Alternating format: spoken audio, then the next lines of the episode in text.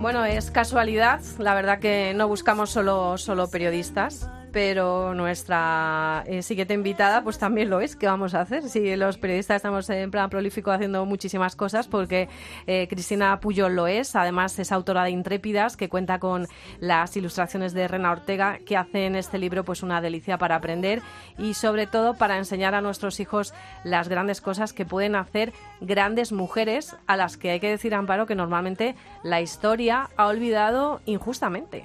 Sí, pero últimamente hemos hablado de, pues llevamos ya pues como media docena de libros, todos con un enfoque parecido. Y no los hemos buscado. No ¿eh? los hemos buscado. Que han llegado a nuestras manos. Pero que son nadie libros... nos tilde de feminista ni que estemos aprovechando la ocasión. No, es verdad que hay, que hay un movimiento por, por recuperar, ¿no? sí, pero es que hay historias maravillosas y además es que son libros muy bonitos, o sea, con una edición muy cuidada que te entran por los ojos, vamos. Cristina Puyol, ¿qué tal? ¿Cómo estás? Hola, ¿qué tal? Encantada de estar con vosotras. Bueno, oye, nos ha encantado el libro, ¿qué te vamos a contar? Qué que nos, bien, me alegro. nos ha gustado. Y tú dices que te ha cambiado la vida escribir este libro, así que ya nos estás contando en qué te ha cambiado la vida. Bueno, eh, la verdad es que como mujer descubrir que, que ha habido tante, tantas mujeres antes que yo que han hecho cosas tan maravillosas, a mí me ha supuesto un cambio de perspectiva muy grande, la verdad. Y sobre todo investigar y darme cuenta de que encima cada una en su historia es totalmente distinta a las otras, con motivaciones distintas, y darme cuenta de que son mujeres normales, también me ha cambiado la perspectiva porque te hace pensar que cualquiera puede lanzarse a la aventura. El libro arranca con la historia de la primera mujer en realizar un viaje de fe, curiosamente Egeria, una mujer que entonces leía la Biblia, que no las dejaban leer muchas más cosas, que entiendo que, no, fueran la, que no fuera la Biblia, no tendrían a su alcance tampoco muchos más, muchas más posibilidades. Y esos pasajes ¿no? que, que ellas la acercaban a Tierra Santa, pues ella dijo, bueno, pues yo tengo que ver esto. ¿Por qué la has elegido a ella para comenzar el libro? Bueno, primero es una mujer eh, española. Bueno, en aquel entonces no existía España como tal, estamos hablando del siglo IV, pero bueno, era la representante española que encontramos y también me parecía importante dar con una compatriota que hubiera hecho algo tan maravilloso.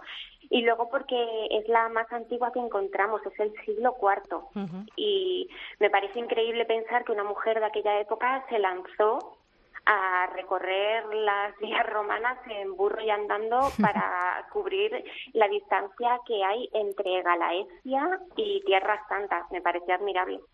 Cristina, son un total de 25 mujeres, 25 exploradoras intrépidas, la primera mujer en dar la vuelta al mundo en coche, la primera que recorrió el mundo en bicicleta, la primera en llegar al espacio, en fin. ¿Tienes alguna favorita? ¿Alguna te ha gustado de manera especial o, te ha llegado de manera especial su historia? Pues la verdad es que es una pregunta que me hacen mucho y es muy difícil de contestar, porque todas tienen cosas muy bonitas y cosas que realmente me han llegado. Yo quizás siempre menciono a Woody, la vikinga, porque su historia me pareció apasionante y además eh, yo descubrí un mundo que no conocía, que es el de las sagas islandesas, que es como si de repente a ti te dicen que el cuento de la Cenicienta ha llevado a excavar en un sitio y ha aparecido el castillo, ¿sabes? Es un poco similar. Y mm, en las sagas islandesas se habla de ella y de cómo llegó hasta América cuando estaba embarazada. Entonces, ponerme en la piel de esta mujer que se lanza a lo desconocido, embarazada de su primer hijo, me parece increíble.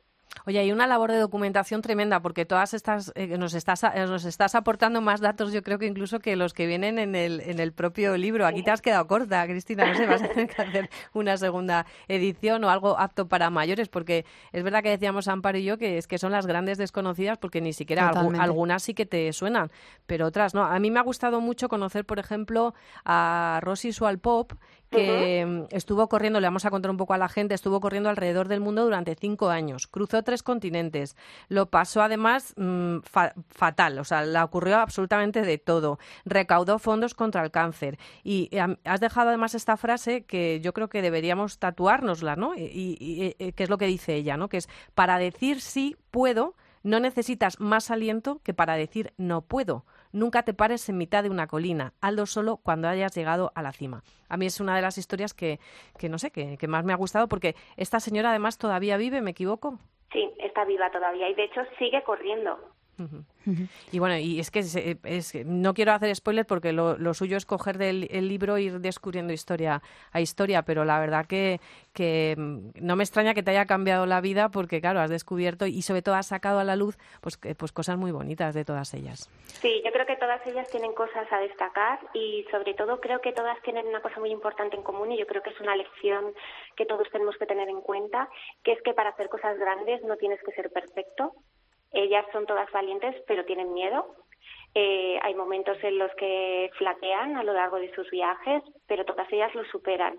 Y creo que esa lección es muy importante y sobre todo para los niños, que aprendan a tener sueños y perseguirlos y que no tienen que sentirse eh, perfectos para hacerlo, que es importante que entiendan que ser valiente significa tener miedo y superarlo. A mí me encanta el trasfondo de, determinación que hay detrás de cada historia, a pesar de las diferencias, ¿no? Porque, como tú decías al principio, cada una es cada una. Eh, pero sí me parece un mensaje muy importante también para los niños, para nuestras niñas, que sepan que, eso, que a pesar de las dificultades, de los miedos, de los defectos de cada uno, ¿no? Pero que cuando hay determinación, pues, pues hay muchas cosas que, salen adelante, ¿no? Claro, y además, eh, leyendo las historias, eh, yo una cosa eh, que siempre mm, me llamó la atención de cada una de ellas. Casi todas ellas han tenido la necesidad, la necesidad de contar lo que habían hecho. Y eso a mí me ha venido fenomenal pues, para poder documentarme y entender su proceso mental a la hora de viajar. Y, y te das cuenta de que el viaje es muy mental. Eh, por ejemplo, con Lynn Cox, que es deportista, que es nadadora, ella habla todo el rato de que al final sus hazañas a nado dependen mucho de su fortaleza mental, de decirse que puede hacerlo, que aunque le esté costando, que lo importante es todo lo que tiene detrás, la gente que la apoya, la gente que está con ella. Entonces te das cuenta que no tienes que ser una supermujer para subir una montaña, que no tienes que ser alta o especialmente musculada, eh, que al final tienes que creer que lo puedes hacer y sobre todo que es importante intentarlo y que si no llegas a la meta que te habías planteado no pasa nada. También has aprendido de todo el proceso que has realizado. Bueno, intrépidas, los excepcionales viajes de 25 exploradoras de la editorial Pastel de Luna. Felicita a Rena Ortega, compañera ilustradora, que está, está muy bonito porque además va acompañado con mapas, que es fantástico también para que ellos se sitúen. Es el libro que le va a encantar a las niñas, que a las madres les va a gustar mucho y a los padres les va a conmover. No sé, bueno, te acabo de hacer una, una mini campaña de marketing. Ahí te lo dejo, Cristina. Gracias. gracias a ti y supongo que esto no ha hecho nada más que empezar, que vas a seguir descubriendo más cosas. ¿Verdad? Ojalá, ojalá salgan tan proyectos tan proyectos tan bonitos como este, porque la verdad es que ha sido un lujo. Bueno, pues nada, muchas gracias y si te decides, vienes otra vez aquí a contarlo, a hablar en familia. Gracias. Un abrazo, chao.